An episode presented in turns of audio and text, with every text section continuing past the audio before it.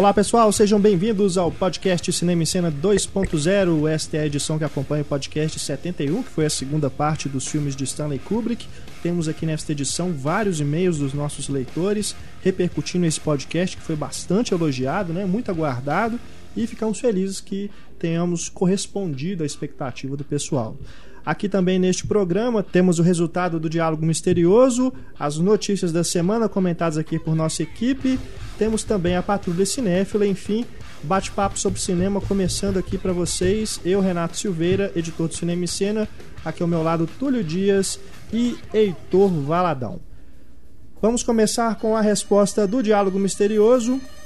Primeiro vamos rodar aí o áudio para vocês é, relembrarem aí qual foi o trecho que utilizado no último programa e a gente vai dar a resposta na sequência. How could you have sent her? She's blind. She's more capable than most in this village. And she is led by love. The world moves for love. It kneels before it in awe. Esse diálogo do filme A Vila, do M. Night Shyamalan. Tivemos aqui várias pessoas que acertaram, acho que o pessoal se empolgou aí com o prêmio, né? O livro Laranja Mecânica, mais uma vez cortesia da editora Aleph. Essa é a edição comemorativa de 50 anos do livro. E tivemos aqui quase um recorde, viu, de participações. Fizemos aqui o sorteio entre todo mundo que acertou. Vamos ver aqui quem ganhou é o número 39, que é o Carlos Salgueiro. Parabéns, Carlos. Acho que o Carlos. Acho que é a primeira ganhou, vez, né? é, primeira vez que ele ganha. Primeira vez, parabéns, Carlos. Peço que você envie pra gente um e-mail no cinema@cinemaencena.com.br com seu endereço completo pra gente poder enviar o livro para você. Se você ficou triste, que não ganhou, não fique, pois nós temos mais um exemplar do livro para sortear neste programa.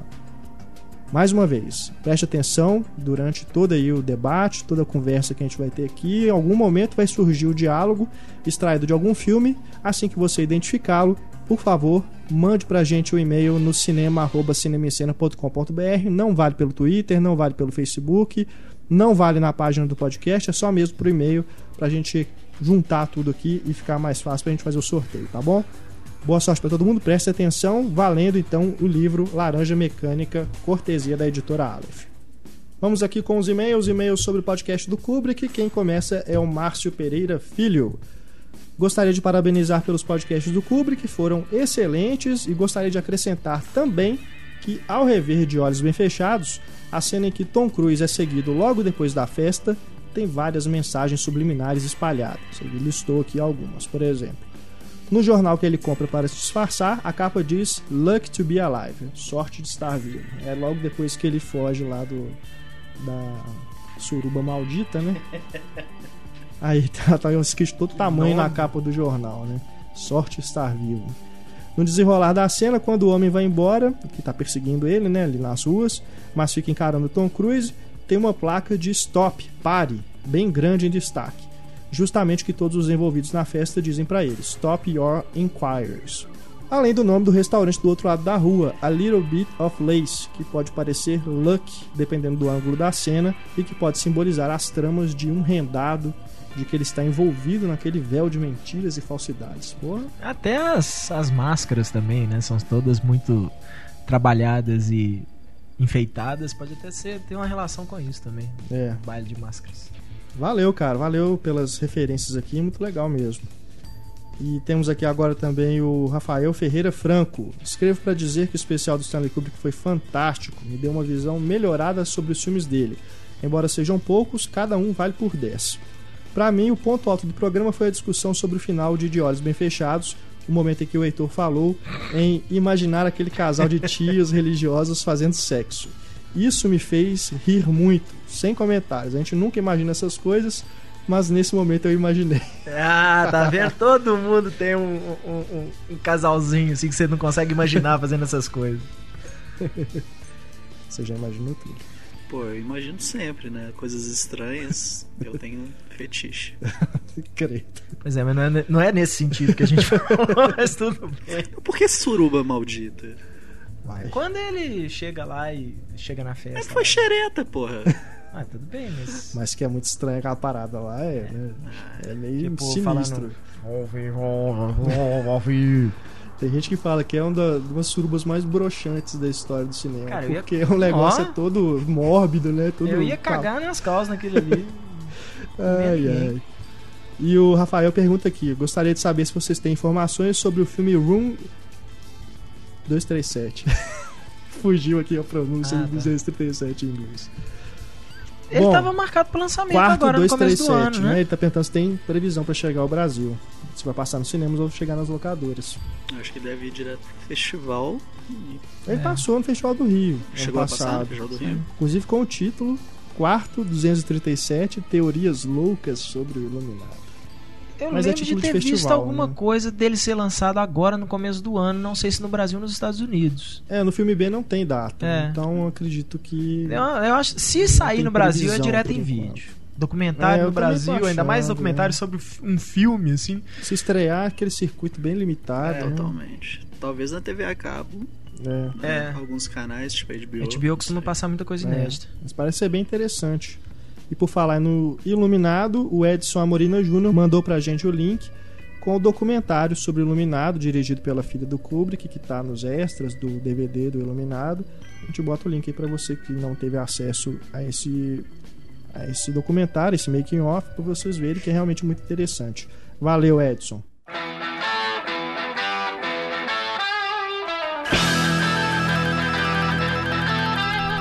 Vamos para os destaques da semana, as principais notícias aqui, a gente vai comentar. Temos aqui duas parcerias de peso que estão voltando. Primeiro, o Scorsese e De Niro, que vão fazer The Irishman.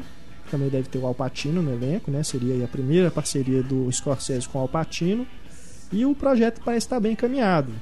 Mas, mas, o Mas. Scorsese vai fazer primeiro o Silence, que é um projeto que está sendo arrastado aí durante vários anos, né? Inclusive ameaçaram, ameaçaram ou processaram o Scorsese pela demora por causa dos acordos que fizeram lá para que o livro fosse adaptado. Então esse projeto vai sair primeiro, mas que bom, né, que o- essa parceria aí, esse filme de gangster, né, que ele tá planejando aí com o De Niro, tá caminhando bem, não ficou só naquele papo, né? Que bom que ele já tem pelo menos dois projetos ainda É. encaminhados, né? Ainda tem esse ano o Lobo de Wall Street, Sim. Né, que também Já parece deve ser tá- bem interessante. Já deve estar na, na pós-produção mesmo, É. né, finalmente.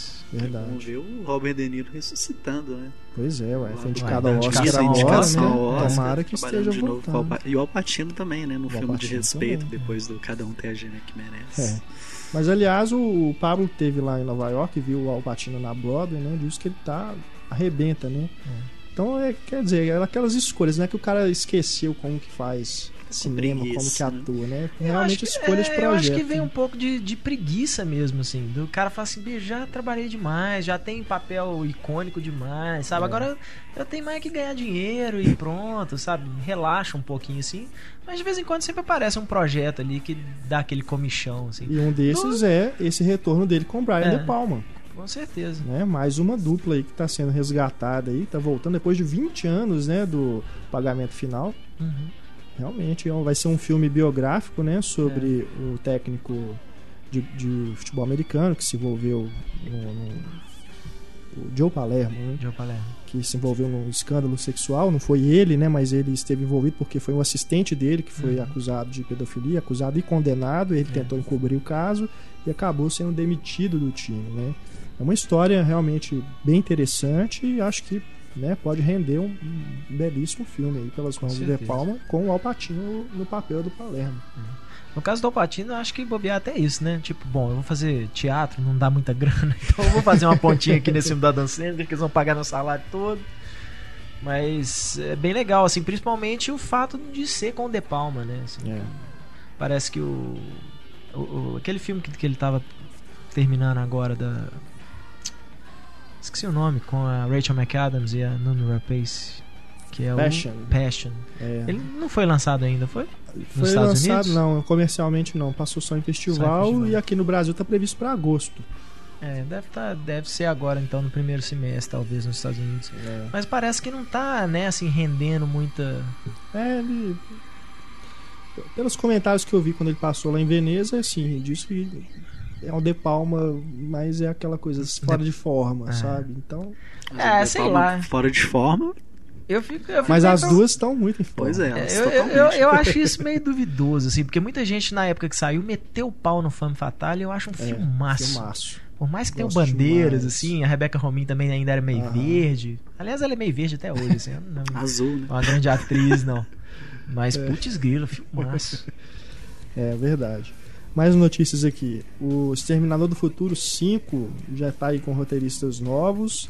Será que o Schwarzenegger volta dessa vez mesmo? Não vai ser só o digital lá do, Cara, do 4? Eu não vi a notícia completa, mas ele confirmou. Ele confirmou que, É. que vai voltar. Se eu não me engano, foi ontem É. que o pessoal tava falando. Aham. Schwarzenegger confirmando a volta dele pro, pro quinto. Ele tá de volta mesmo, né? Porque o último desafio é um filme de ação muito, muito legal. É, e assim, ele tem o último desafio pronto, né? Assim, lançado agora. O A Tumba, né? Que sai no final do ano, Verdade. também já tá pronto. Ele já encerrou a participação dele no Ten. Qual que é o que ele vai fazer com o Stallone? É a tumba. Tomba É. mesmo. Mas ele também já falou que, que se houver, ele volta na mesma hora pro Tem Mercenários E 3. tem o Conan também, né? Tem o Conan e tem o Senador do Futuro 5. Assim, eu acho que ele tá. Legal, né? Eu acho que ele tá fechando quantos, quantas participações possíveis ele puder, assim, até o povo às vezes cansar da cara dele. Porque infelizmente o, o último desafio teve um lançamento bem ruim nos Estados Unidos, né? Faturou pouco o mais de 6 diretor milhões. desse filme é o é um Ele é um coreano, coreano, né? Ele se eu não fez me Eu engano, Vi o fez- Diabo, que é um filmaço, um thriller de suspense muito É, legal. Eu, eu vi o Diabo e o Hospedeiro, não é? É dele Não, também, não? não. O hospedeiro é O outro. hospedeiro é o Bong Joon. Ah, tá. Não, tô confundindo. Ele tem um outro também que chama, aqui no Brasil, O Gosto da Vingança, em inglês A Bittersweet Life. O nome coreano aqui, né? Não vou dizer, que acho que nem vale a pena. Esqueci. É bem legal, é um filme de gangster, assim, policial, bem bacana, e ele fez aquele faroeste The Good, The Bad and The Weird, né? Que aqui no Brasil se chama Os Invencíveis. É, maravilha. E é também o outro famoso dele, que é o, a- o Mistério das Duas Irmãs, que foi refilmado depois nos Estados Unidos. É, é, mas ele é bem legal mesmo, um diretor bacana. E o último desafio, vale a pena ver no cinema aí, tá indo mal, né, de bilheteria, É, estreou em décimo lugar no- nos Estados vale a, Unidos. mas vale a pena ver. 6 milhões de dólares de bilheteria e infelizmente em muitas salas, né? Não é nem é. aquela questão de ah, porque teve um Uhum. lançamento pequeno e tal, não teve não. Teve, que você saiu em do- quase 3 mil salas. Do cara do Jackass no filme. Não me incomodou tanto, não. Porra. É um idiota Olha, numa boa, numa boa, eu acho que talvez esse seja um Knoxville. do- dos problemas do filme. Deles terem investido também no Johnny Knoxville pra divulgação, porque aí fica com cara de comédia, né? Hum. Comédia mesmo, assim, avacalhação total. É. Não vi ainda, minha esposa disse que é muito bom, mas eu ainda não vi. Mas eu vejo o cartaz, assim, aquele cartaz do Schwarzenegger com a metralhadora e o Johnny Knoxville do lado, você pensa assim, Jackass, sabe? Mas é, basicamente aparece no começo e no final, né? É, Não tem muita participação, assim, mas é um personagem é. bobão, né? totalmente bobão. E o Santoro também sacanearam com ele. né? É. Os diálogos do Santoro são risíveis. Bom, aqui temos uma, um rumor ainda, né? Mas tem indícios aí de que pode ser que aconteça sobre o Homem de Aço, de que talvez o Jimmy Olsen seja a Jane Olsen. Jenny Olsen. Hum. Será? Será? Olha, numa boa. Ninguém, acho que nenhum fã de quadrinho gosta muito de ver as coisas deles mudadas, né? Esse tipo de coisa, assim. Mas numa boa, eu espero assim, se estão mudando pra que isso contribua pra uma surpresa no filme, sabe? Seja o que for, até que eu não tenho muita coisa contra, não. Porque é o Jimmy Olsen, sabe? Não é um personagem, se você pe- pensar assim no- no- nos filmes, pelo menos, é um cocô do cavalo do bandido ali, né? Só tá ali pra ser um alívio cômico e tal. Então, até que eu não teria muito problema. Mas desde que sirva pra alguma coisa. O fato de ter passado pra, né, ter transformado o personagem numa mulher, por exemplo, sei lá, vai que tem um triângulo amoroso entre Clark Kent, Lois Lane e, E a, e a, e a Jenny? Olsen, é, às vezes até uma coisa assim, tipo, a Lois Lane gosta do Super-Homem, a Jenny Olsen gosta do Clark Kent, né? Criar uma Aham. coisa mais legal aí, pelo menos pode até ser num segundo filme. Mas Se for uma mudança só pra chamar atenção. É, só uma mudança só pela mudança mesmo, tipo, ah, vamos, vamos colocar uma mulher, vamos transformar o Jimmy Olsen numa mulher. Aí eu acho uma bobagem, né? Nesses novos quadrinhos mudou ou não? Eu acho que não. Não. Eu É, tô porque senão afastado já tinham do, falado do novo também, universo né? DC. É, com certeza. Mas já consta no IMDB o crédito da moça, Olsen. né? Só Como que o IMDB não é 100% confiável. É, É. exatamente. Mas, que as cara, pessoas podem ir lá e colocar. Né. Mas o que parece, o que eles estão tentando mostrar assim que, que existe a grande possibilidade, assim, reforçando isso, é que ela aparece no trailer, né? A, a, a moça que o Lawrence Fishburne tá, tá correndo das explosões lá segurando uma moça pelo braço, é essa moça. E ela tá Então com um pode indicar- câmera, né? Oi? Ela tá com um cordão de câmera. Ela é, bonita? não- Isso não reparei. Ah, pro Clark, não sei, né? A Lois Lane. Vou trocar então. Se for É. bonita, pode pôr. Assim, na minha opinião, cara, o problema de mexer nisso é que o Jimmy Olsen é um personagem tradicional. Sabe? É realmente isso de mexer com a paixão dos fãs de quadrinhos. Mesmo ele É. não sendo um personagem importante na trama, eu acho que isso vai chatear. A mudança, por exemplo, Perry White, que não é White mais, tudo bem. A gente Agora entende. é o Lawrence Fishburne, Fishburne. É. que, porra, é um puta ator, acho que alteração É. de boa. Só que essa aí de trocar por mulher é realmente mudar muito o personagem. Isso, é- isso aí, isso- tem cara daquelas coisas assim. Bom, o Perry White vai ser o Lawrence Fishburne, então vamos mudar os outros também. Qual que é o problema, né? Já É. já estamos já mudando, vamos mudar. Porque é isso, assim, o, o- o- o- é, a, a cor não, não, não, não altera em absolutamente nada o Perry White, né? A questão dele ser negro no filme, É. ele era branco nos quadrinhos e tal. É. Isso não altera em nada. É pra- igual o Michael Clark Duncan como rei do crime. Não que ele seja um bom rei do crime, eu não, não acho que seja, mas o fato dele ser negro não, não altera em absolutamente nada. Uhum. Né? É uma bobagem alguém falar, ah, mas na revistinha é branco. Tá? Bobagem. Já o fato da, da Jenny Olsen, né? Jimmy Olsen virar Jenny Olsen, se for isso mesmo, aí eu acho que tem que ter um motivo. É. Né? Tem que ter algum uso pra isso. Pode ser também que talvez estivesse faltando uma personagem, mais personagens femininas É, ali. às vezes tava muito clube É, do bolinho. Pois é, pode ser isso. Mas esse negócio que você falou aí da personagem, né? Possível Jenny Olsen. Ser apaixonada pelo Clark, você não acha que ia mudar a personalidade do Clark mesmo? Você acha que ela seria apaixonada com ele e ele continuaria bobão? Eu, ah, pois é, isso que eu, eu fiquei pensando nisso vindo pra cá. É, e eu acho que seria uma. Eu, eu imagino um triângulo amoroso interessante. Não por elas, pelo próprio super-homem pensando assim, poxa, mas a Lois não gosta do Clark. Né? Que- Querendo ou não, o Clark ele reflete muito da, da, da, da personalidade do, do, do super-homem, né? Assim, vamos dizer, do, de quem ele é como pessoa normal. E aí ele tem uma pessoa que gosta dele como pessoa normal, que ele poderia ser ele mesmo, sabe? Não ser, não é o ícone. A Lois Lane no começo ela não gosta do super-homem como pessoa, ela gosta dele por- porque ele é o super-homem, né? Aquela coisa toda. Então, eu não sei, eu acho que abre aí uma porta bacana, mas tem que justificar, assim. Eu, simplesmente mudar por É. mudar, eu acho bobagem, não que me incomode. Mas eu acho bobagem. Agora, eu gostaria muito que o Zack Snyder tivesse seguido a dica do Brian Singer, que não rolou. Mas o, o Perry White, o primeiro intérprete do Perry White, no- do Brian Singer, seria o Dr. House lá, o Hugh Laurie. Hugh Laurie. Primeiro intérprete seria o Hugh Laurie e foi era exatamente na época que eles estavam começando o House e tal, e o Brian Singer era produtor da série. E aí melou, acho que por causa de, de tempo mesmo. que ele E aí entrou o Frank Langella. O J.K. Simons, né? Do, do Homem-Aranha. Porque ele é muito novo pra ser o Perry White. Não, não necessariamente. Eu acho que o Perry White, pô, ele, é- ele tá bem aberto a isso aí, né? O, o, aquele, o Perry White do, do Donner é bem dos quadrinhos mesmo, assim. Mas acho que o Hugh Laurie daria uma, um charme ao personagem, assim. Que com o Frank Langella eu acho legal, assim, mas é, é legal, né? Uhum. Beleza, não incomoda, tá bom, né? Mas não, não, Não achei que impressiona. Eu acho que o Hugh Laurie podia, às vezes, dar um toque Fishburne- britânico à o- coisa e ficar um personagem mais interessante. O Fishburne eu acho que consegue isso. Já É. causou, só da E mudança. ele é assim. um ator Ele é um que ele ator. faz qualquer papel crescer, né? Ele é um Predadores, né? Ele é um coadjuvante lá, podia ser qualquer ator. O personagem dele cresce muito ali com É, é o fato também de. Mas aí eu acho que também pode já é um pouco dele, de ser o Lawrence algo, né?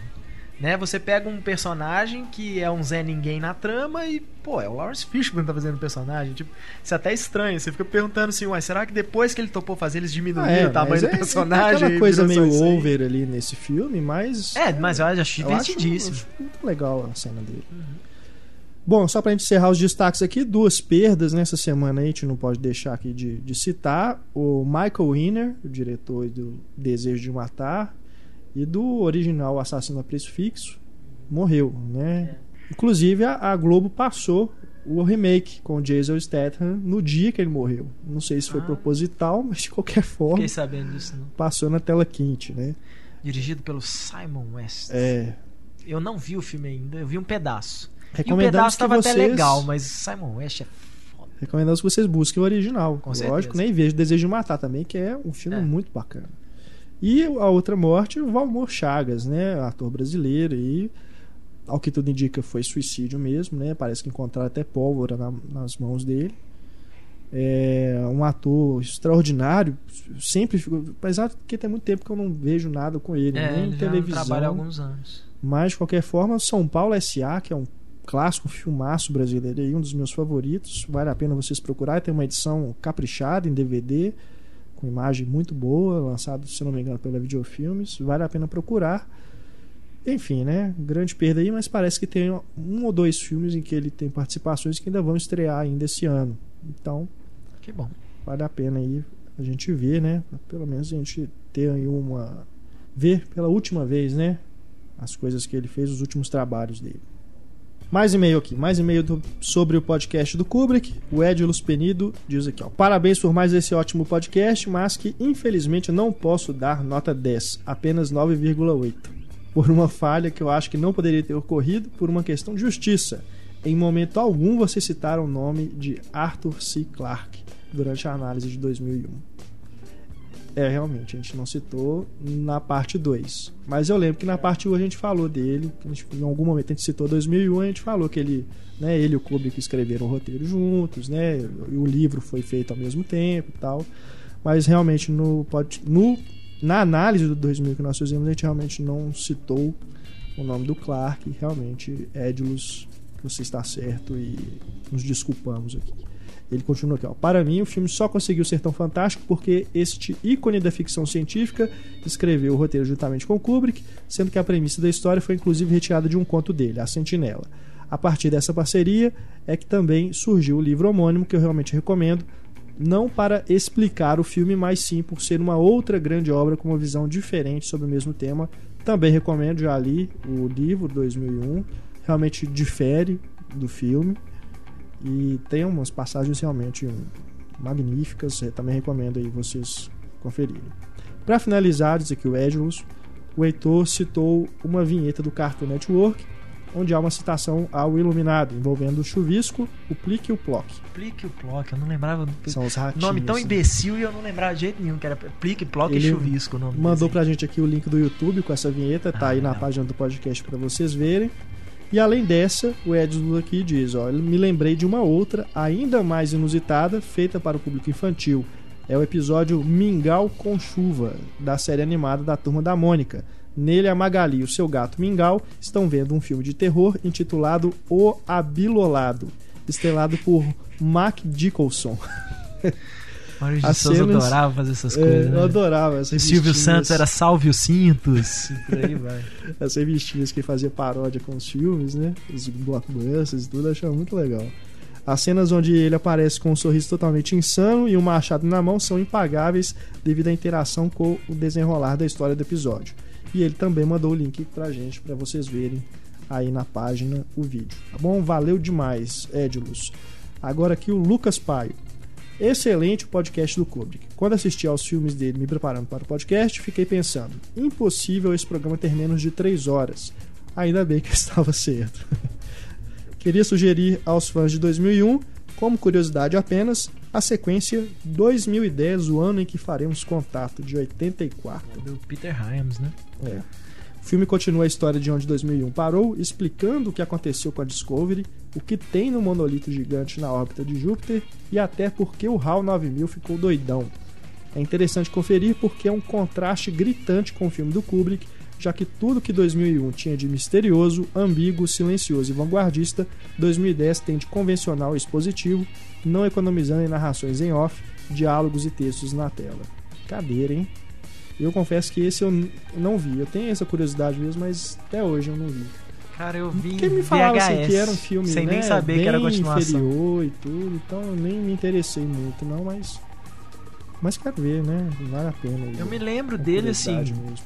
eu lembro de, de ter curtido, assim, como um filme independente de 2001, Uhum. sabe? Assim, como uma ficção científica. Mas é isso, é- como tem muito tempo, muito tempo, VHS, tela cheia, TV de turbo, Uhum. então não, não vou não vou assinar embaixo, não. Se eu tiver, vou, vou rever em DVD e depois eu. Ele, o Lucas completa aqui dizendo que o Haywood Floyd, nesse filme de 2010, ele é interpretado pelo Roy Scheider e a Ellen Mirren faz uma cosmonauta russa.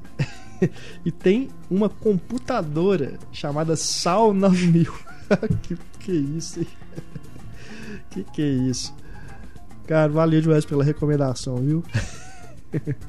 e aqui temos o Sandor Tomic, 32 anos aqui de BH, diz ele aqui, ó, queridos podcasters, creio que já posso chamá-los assim, de queridos, pois acompanho a todas as edições do podcast Cinema e Cena com a tecla F5 disparada nas quintas-feiras. Estou sem enviar mensagens a vocês desde maio do ano passado devido à correria do dia a dia, mas o Kubrick é foda demais para eu deixar de comentar. Fora toda a obra do cara que é fenomenal, 2001 é o meu filme preferido em toda a história do cinema. Bate até em Cidadão Kane. Tô contigo, velho. Nada me impressionou tanto e continua a me impressionar até hoje como esse filme. Inveje, Renato. Eu assisti a versão em película no Cine Humberto Mauro, se não me engano, no próprio ano de 2001. Ah, vamos parar de ler então, né? Já já já Eu sacaneou, perdi isso, tá cara. É, não, Chega. Perdi essa oportunidade mesmo.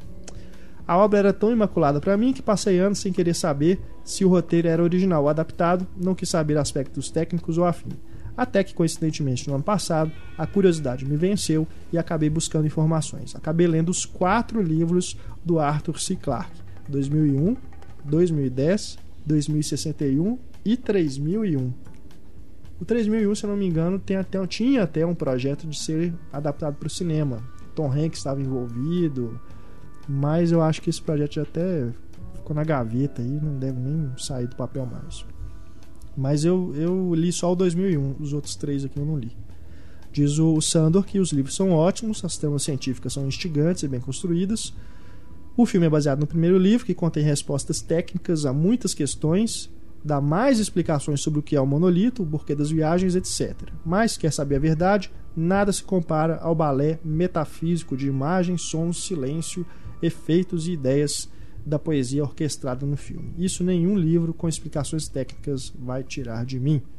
Parabéns pelo bom trabalho de sempre, vida longa e próspera ao podcast Cinema e. É realmente, né? É aquilo, é um, é um filme único mesmo, né? É, é a- é a poesia visual mesmo que o Kubrick está fazendo ali. E o livro, como o Sandor disse aqui, eu, eu também comentei, ele é bem diferente por essas questões, né? Que tem muitos aspectos técnicos, né? Científicos mesmo, mas ainda assim é um grande livro e tem passagens que são muito bonitas mesmo.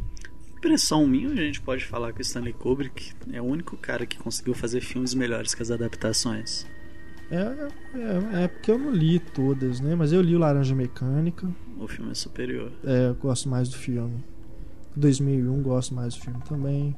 Ah, mas Iluminado eu não certamente li. a gente encontra outros diretores que que transformam. Sim, mas não com a- tanta força igual o Kubrick, porque a maioria dos filmes adaptações e E ele mudou pô, muito sempre- também, né? também tem as mudanças. O, O, o, Doutor Fantástico mesmo, né? o Stephen King ficou maluco com ele, né?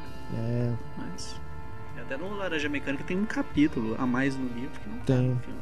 que é bizarríssimo, pelo que eu tava lendo, parece que o final foi editado na- na- nos Estados Unidos no livro, né?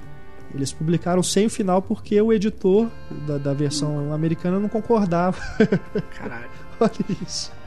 E parece que o filme também, o Kubrick tirou o último É. capítulo. No final ele volta. Como é que é o final do livro? Eu esqueci. Ele tem uma redenção, né? Ele meio que. É, meio que volta mesmo assim, mas tem, é tipo uma redenção mesmo. Não vou falar aqui pra não estragar, mas. Spoiler alert. É uma redenção, mas é aquilo, é, mas mu- é bem- bem diferente mesmo do que tá no filme. Enfim. Participem do Diálogo Misterioso pra vocês ganharem o livro e descobrir. É. Uma interrupção mínima. Frank Darabont faz filmes melhores do que os livros. E todos os filmes dele são baseados em livros, se eu não me engano, com exceção do Cine Majestic. Mas é, Nevoeiro também? Nevoeiro também é. A Espera de um Milagre é. o Shawshank Redemption lá, esqueci o nome. Sonho de Sonho de Liberdade, Liberdade também é é. adaptação de livro. É. Walking Dead, eu não- ainda não li a série, mas os quadrinhos são bons pra cacete, assim, e falam que a série é meio problemática, então já não sei. Patrulha Cinéfila, vamos para Patrulha Cinéfila. Hoje temos aqui o Lucas Andrade, ele tem 17 anos, fala lá de Osasco, São Paulo. Na última sexta-feira, dia 18 de janeiro, fui obrigado a ir à estreia de Django Livre na sala 1 do Cinemark do Shopping Vila Lobos, na cidade de São Paulo, sessão de 21 e 40, uma vez que não havia sessões legendadas nos dois cinemas da minha cidade. Ah, tá. Eu já, eu já tava pensando assim, pô, o cara se sente obrigado aí a um filme do Tarantino, assim, tipo, pô, tem que ir mesmo, você é obrigado moralmente aí, né? É. Mas é isso, ele tudo. realmente se sentiu obrigado moralmente aí, tá certo, desculpa. Esse Desculpa filme tem causado polêmica, principalmente nos Estados Unidos, porque a palavra nigger é, É. usada à torta e à direita. Sim. Queria ver, eu fiquei curioso pra ver isso aqui dublado no Brasil. Como é que eles, como é que ficou? É Sempre chamam de mesmo. crioulo, negão, Negão. essas, essas palavras racistas mesmo? Será que Ah, dublado deve assim? ser. Não, porque dublador tem é meio até na legenda, né? Tem uma tem algumas coisas, algumas palavras que eles traduzem pra ficar mais ameno, né? Fiquei curioso, cara, pra ver como é que ficou. Se você assistiu Django Livre dublado, por favor nos informe de como os personagens são chamados. Porque bobear nem é chamado. Bobear na dublagem eles tiram. Pois é. Um dos malefícios da dublagem é esse, né? Que o pessoal, de vez em quando, quando tem palavrão, esse tipo de coisa, às vezes eles tiram. Simplesmente tiram e pronto, né? Ah, não faz parte. Vira tipo o Stallone Cobra, você é um cocô. Você é um cocô. Seu É, escravo cocôzento. É. Eu acho muito legal se alguém puder mandar isso pra gente, né? Como é que como é que eles traduziram isso? Porque eu acho que é a mesma polêmica em que entra o filme da Catherine Bigelow, né? O pessoal falando que ah, mas o filme justifica tortura, e tal, né? E ela falou assim, não é porque eu faço um filme que tem tortura essas coisas e tal que o, o diretor é, é, compartilha desse desse sentimento, que é a mesma coisa que o Tarantino foi acusado até pelo É. Spike Lee, se não me engano, que o filme é racista. O filme não é racista. Infelizmente, o filme se passa numa época que os É. Estados Unidos eram completamente racistas. Há E o filme personagens racistas. é, né? e o filme é diferente. claramente sobre isso, tem É. hora, né? Claramente metendo cacete no americano Aham. mesmo. Tipo, olha, tudo, tudo de merda que acontece nos Estados Unidos, a culpa é nossa mesmo e pronto. É. Mas eu acho legal a gente poder. É, não, vocês aí que porventura viram dublado. o filme dublado, escrevam pra coragem. gente. Mas continuando aqui o e-mail do Lucas. O Lucas É, ainda teve coragem de se identificar, hein? Eu, eu, eu, se eu tivesse visto dublado, eu mandaria mais incógnito. Não, mas assim. ele não viu dublado, Ele não Ele dublado. foi Ah, tá. até outra cidade, né? Foi até a capital lá, São Ah, Paulo, pra ver legendado. Porque em Osasco só tinha dublado. Bom, ele diz aqui, ó, como se já não bastasse a dificuldade causada pelo trajeto, qual não é muito longo, mas sim demorado, graças ao famigerado trânsito de São Paulo, a projeção estava fora de foco. No início achei que o problema era comigo, que meus óculos estivessem sujos ou que minha miopia tivesse aumentado repentinamente, mas essa hipótese foi descartada quando vi o meu tio, que estava comigo, limpar seus óculos na camiseta. Ou será que isso é início de uma epidemia de cegueira, como no livro do Saramago? Nos 20 minutos iniciais do filme, notei que os funcionários do cinema estavam tentando achar o foco da projeção, pois diversas vezes a imagem embaçava e voltava ao normal logo em seguida, mas nunca chegando ao foco ideal. Como se já não bastasse, em certo momento a imagem ficou cortada por uns instantes, como se a película estivesse deslocada no projetor. Imagino que ao tentar ajustar o foco, algum funcionário teria esbarrado no projetor. O que logo foi resolvido.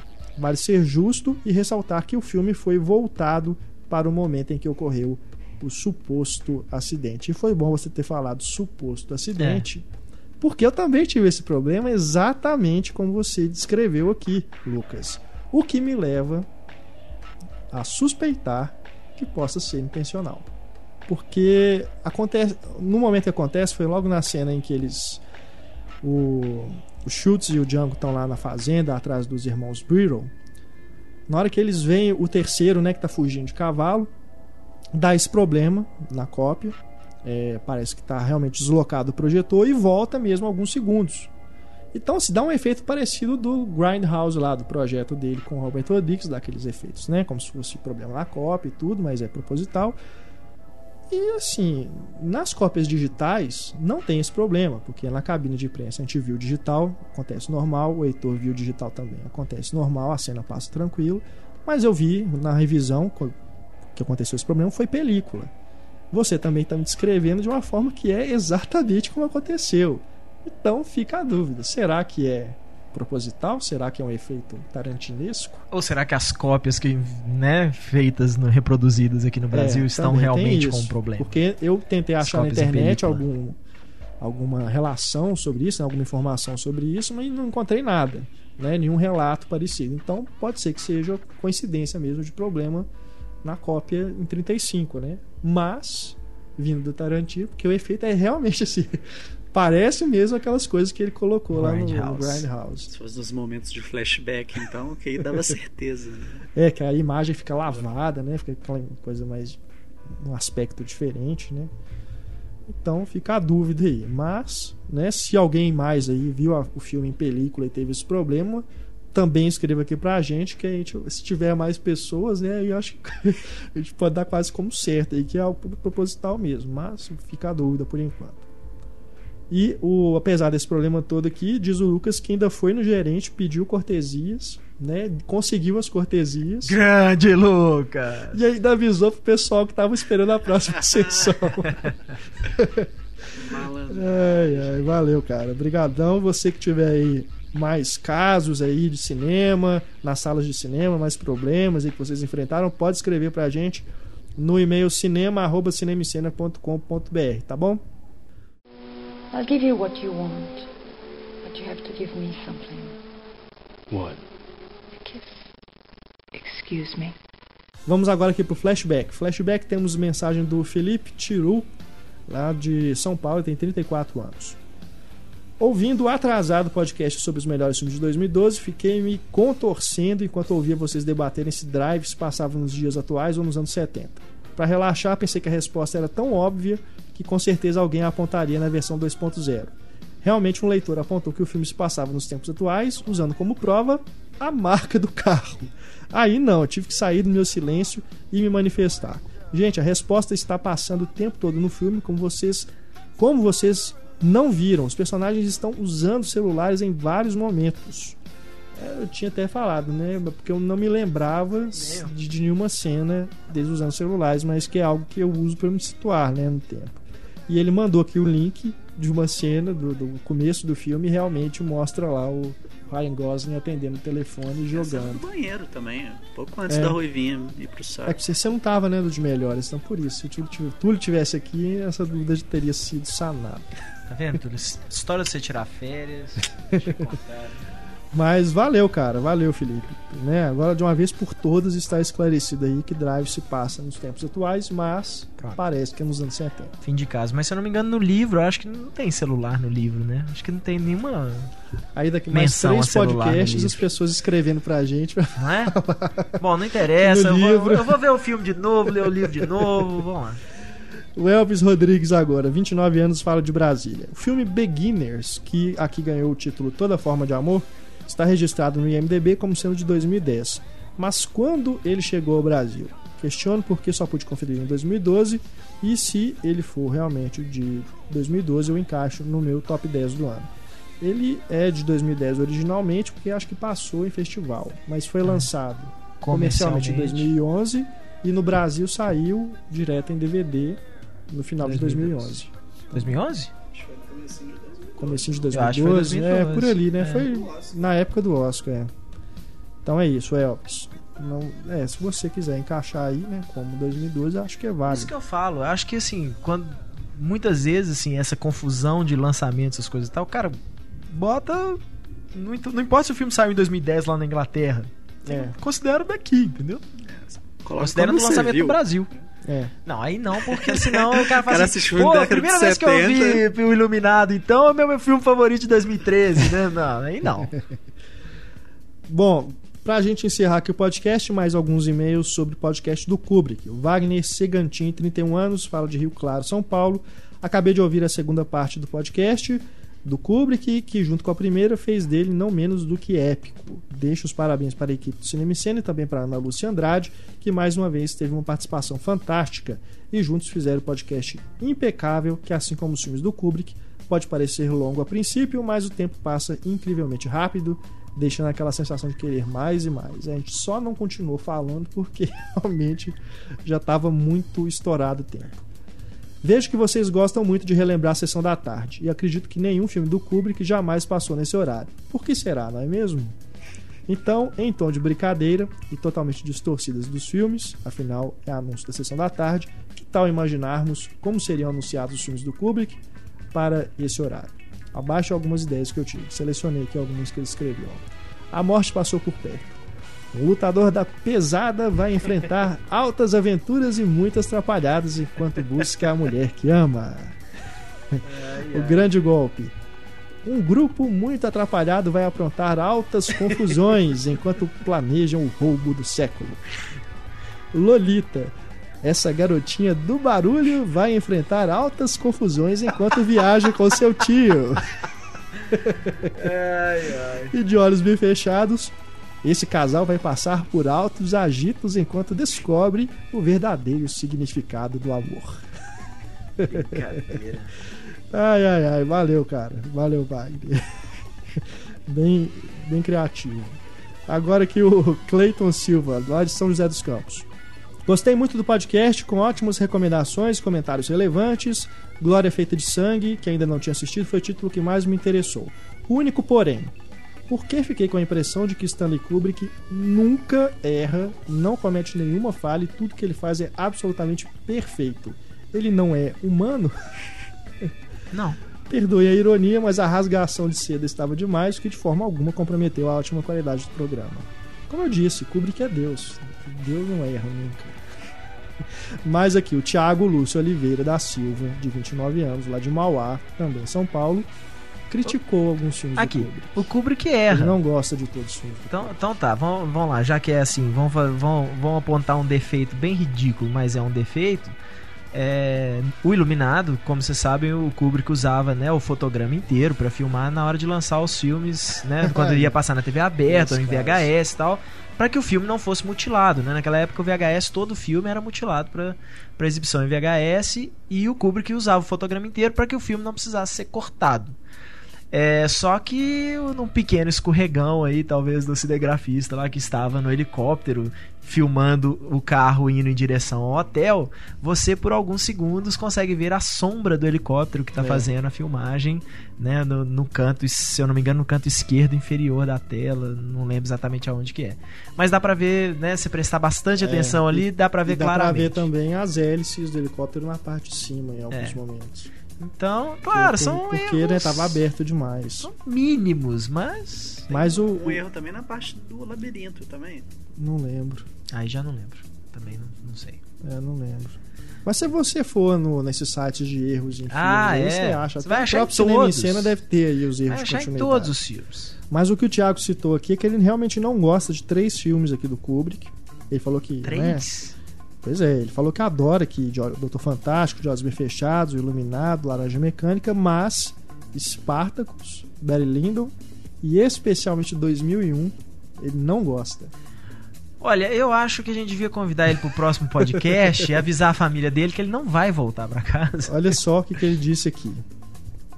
Por melhores que sejam as defesas que vocês tenham feito, e que entendo por se tratar de um diretor que valoriza as imagens e encara o cinema como uma experiência visual e sensorial, Uma Odisseia no Espaço é um engodo pseudo-filosófico por mais encantador que seja a sua trilha marcante, o seu balé visual, sacrifica a narrativa pela sua compulsão de ser estranho e bizarro.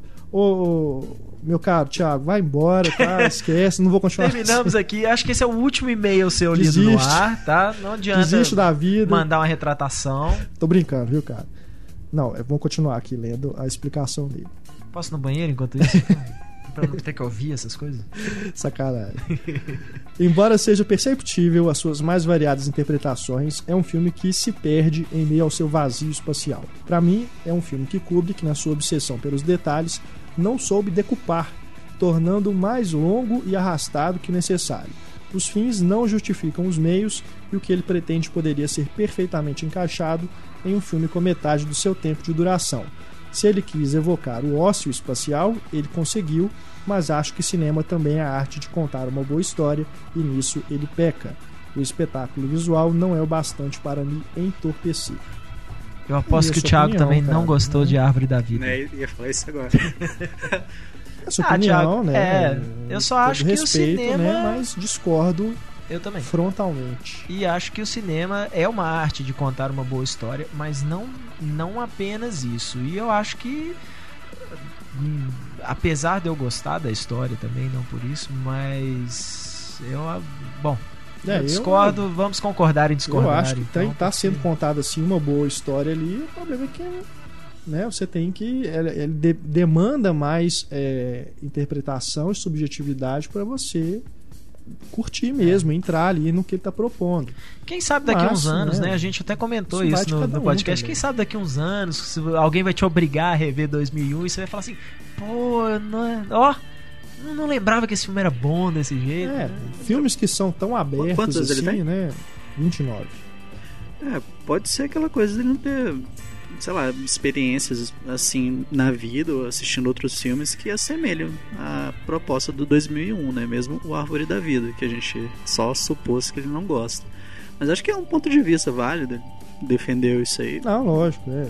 é porque eu acho que filmes que são tão abertos assim é, É. mais difícil ainda, né? Você você vai ter tantas pessoas que amam quanto odeiam, né? Porque de- de- demanda muito do espectador. né? Se torna uma experiência, é uma né? experiência. Opinião mesmo. todo mundo tem. O importante é, é saber embasar ela. entendeu? Aí, aí que a conversa fica interessante. Mas valeu, cara, pela sua mensagem. E o Augusto Lívio, de 36 anos, lá de Mossoró, diz aqui: Fiquei triste ao constatar que os filmes que ainda não vi do Kubrick, na maioria não tem com legendas em português. E que vou ver, vou ter trabalho para conseguir vê-los. Cara, mas Acho a não saíram. ser o Fear and Desire, É. todos saíram aqui no Brasil. Sério, pode não ter, pode ser que ele esteja falando em alta resolução, né? Mas o É, em Blu-ray, realmente. mas em DVD, inclusive, foi lançado num box, né? O Glória Feita de Sangue, É, o A Morte Passou, por Perto, e o Grande Golpe. o Grande Golpe. Vale? Não, procura aí, cara, direitinho que você acha sim. É. Pode ser mais difícil, porque já tem um tempo que foi lançado, Uhum. mas tem sim, cara. Tem um locador, acho que você É, acha com- com mais, locador mais com fácil, certeza né? acha, pra é. comprar que talvez seja Pra mais comprar, difícil. talvez tenha saído de catálogo. E por fim, temos aqui o Denis Araújo, 28 anos lá de São Paulo. Diz ele aqui, ó. Como muito bem apontou a professora Ana Lúcia Andrade, pode-se gostar ou não dos filmes do Kubrick. Aliás, acho que ele pouco se interessava nisso. Mas jamais pode ficar indiferente a eles. São imagens poderosas demais para se manterem confinadas e esquecidas dentro das salas de cinema. Elas ultrapassam essas paredes e ficam conosco, tatuadas em nossa consciência, parafraseando um dos interlocutores do programa. 2001 Odisseia no Espaço é o maior exemplo disso. É um filme extremamente enigmático e complexo que rende intermináveis discussões e interpretações completamente divergentes. Uns enxergam o monolito como uma divindade e outros, como eu, observam essa entidade como um elemento de evolução. Aliás, vários ouvintes mandaram aqui suas interpretações sobre o que é o monolito, né, o neném lá no final e tudo. Não vou ler aqui porque, né, realmente é muita coisa e tudo. Acho que ia demandar um, talvez um podcast só para discutir o que, que significa cada coisa, né? Mas obrigado, viu, gente, que vocês que escreveram aí dando a interpretação realmente são coisas bem embasadas. Não teve nenhuma que você que eu li e falei assim, não, né, o cara tá viajando. demais. Mas ele continua aqui, ó. Outro aspecto que eu acho interessante na filmografia do Kubrick é a aversão à instituição do exército, como pode ser visto por meio da trilogia, trilogia entre aspas, Glória Feita de Sangue, Doutor Fantástico e Nascido para Matar. É engraçado perceber que em Doutor Fantástico, durante a invasão à base militar, vemos sempre outdoors e banners com os dizeres paz é a nossa profissão. Ou frases semelhantes enquanto temos metralhadoras em plena ação. É o humor negro ali, né? É, ironia, né? É, a paz através da força, né? Tipo, É. O principal ponto que eu pude tirar dessa prazerosa discussão é que ela não se esvai e nem se esvairá, pois a cada dia que passa os filmes do Kubrick ficam cada vez mais interessantes. E sempre que os revejo, acho detalhes que passaram despercebidos e acabo por ficar ainda mais apaixonado por eles. Por isso agradeço a vocês por terem me dado mais essa oportunidade para imergir na filmografia desse fantástico realizador. De nada. Valeu, Denis. um prazer. Obrigado. E com esta mensagem, nós chegamos ao final do podcast 2.0. Antes de irmos embora, Túlio Dias e a música de encerramento. Então, voltando, né? É, aproveitando que sexta-feira, dia 18, estreou o Django Livre, que tem, acho que na minha opinião, as melhores inclusões musicais da carreira do Tarantino. Eu queria falar de uma música que não entrou nesse filme, que é o, a música do Frank Ocean. Um rap que lançou um disco muito elogiado em 2012. Tá com papo aí que. Não, não vou lançar outra coisa, porque o disco foi um tremendo sucesso. Ele até chegou a prever esse sucesso, falando: vou lançar o, o disco do ano. E lançou realmente. E o Tarantino convidou o cara para escrever uma música chamada Wiseman, que acabou de fora do filme porque o Tarantino alegou que não tinha uma cena específica para incluir a canção. E como ele gostou bastante, falou: Não, eu vou desmerecer o trabalho do cara se eu simplesmente enfiar a música em algum momento. Então, a- a- embora tem outras, tem o Black Coffins do. Acho que é Rick Ross, que toca no momento que os escravos estão andando, que é épico assim. É, Freedom, eu esqueci o, o, o nome da dupla que canta, mas é numa cena de fuga também que é linda, mas essa aí acho que realmente fez falta. cara. Mas tá no CD? Não, ela não tá no CD. Ficou de ela fora ficou de mesmo. fora completamente. Podia ser pelo menos uma faixa bônus, hein? Mas é aquela Já coisa de cara. tocar no, fin- no final dos créditos, mas nem isso. E acabou que o. Mas ele, ele fez a Ocean- música especificamente Ele pro fez a filme? música pro filme. É. O Ocean lançou, divulgou a música no Twitter falando, ó, o Django ficou fraco sem a música. e ficou mesmo, a música é muito legal. Curtam então Wiseman, do Frank Ocean. Ficamos por aqui, aguardamos suas mensagens no cinema, cinemaencena.com.br, nosso Twitter também, arroba Cinema em Cena, e nosso Facebook, facebook.com.br Cinema em Cena. Escutem o podcast dessa semana, mandem suas mensagens pra gente pra, com a resposta do Diálogo Misterioso e nos encontramos novamente na nossa próxima edição. Um grande abraço, pessoal, até a próxima, tchau.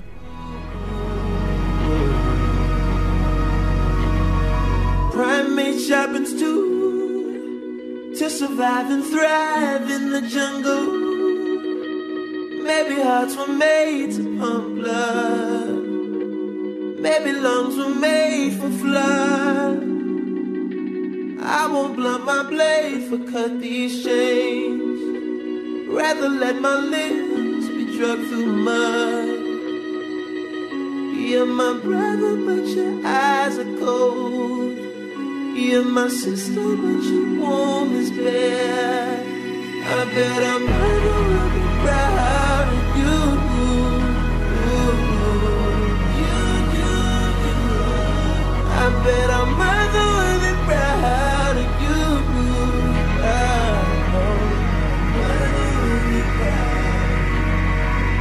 Bad men don't exist, Lord. Evil men exist. I know good men don't exist, Lord. Righteous men exist. Strong men don't exist, Lord. Undying men exist. Weak men don't exist, Lord. Just flesh and blood exist. You, you, you,